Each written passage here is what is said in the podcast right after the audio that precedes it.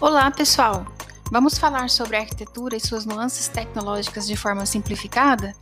Eu sou a professora Fabiola Lima e este é o TacaCast, um podcast para simplificar a tecnologia da arquitetura e agora integrada a várias outras ciências. Aqui vamos discutir sobre materiais e sistemas construtivos, elementos e componentes modulares, projetos, sobre profissionais que nos inspiram, metodologias ativas, gamificação, jogos em sala de aula e muito mais.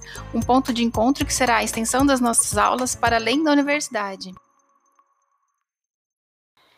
Escute agora o discente Felipe Neiva falando brevemente sobre sua pesquisa acerca de jogos e modelos didáticos como aplicação da gamificação no componente curricular de desenho técnico.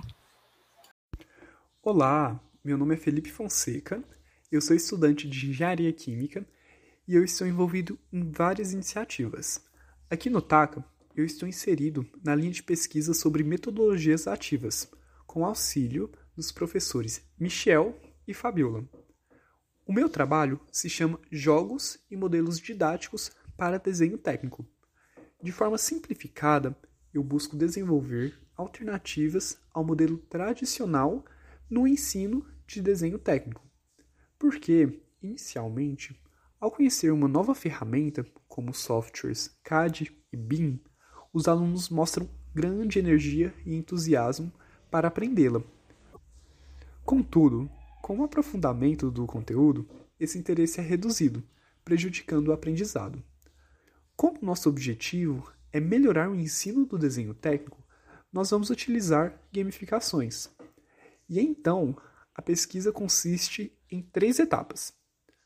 A primeira etapa é a criação de um jogo provisoriamente chamado Desenho Técnico em Perspectiva. Esse jogo também será dividido em três partes dando a sensação de progressão dentro do jogo.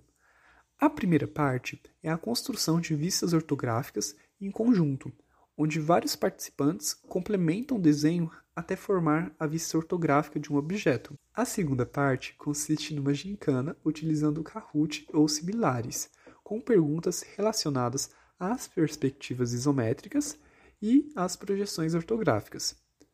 E a última etapa é a votação anônima de perspectivas isométricas desenvolvidas pelos alunos de um objeto qualquer do seu dia a dia.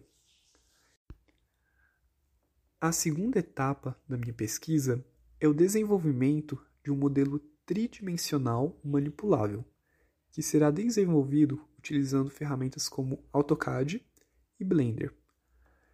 Isso porque muitos autores concordam que a manipulação e visualização de modelos tridimensionais auxiliam no reconhecimento e aprendizado de vistas ortográficas e perspectivas.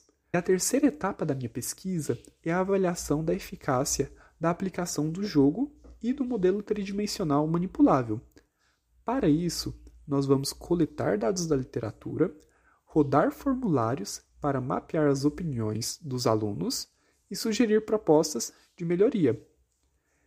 Além disso, mais componentes de jogos ainda serão incluídos para tornar o jogo mais dinâmico e divertido. Algumas ideias são avatares, presentes, emblemas, times e outros. Através dessa pesquisa, espera-se que os alunos se sintam motivados e tenham um desempenho melhor ao aprender desenho técnico. Para mais informações sobre metodologias ativas para ciências agrárias, consulte nosso Instagram, fabiola.profa.ufg, que está logo abaixo na descrição. E até mais! Você acabou de ouvir mais um podcast da TacaCast. Para ter acesso a esse e mais conteúdos exclusivos, visite e siga nosso perfil no Instagram, Taca Grupo de Estudos. Até a próxima!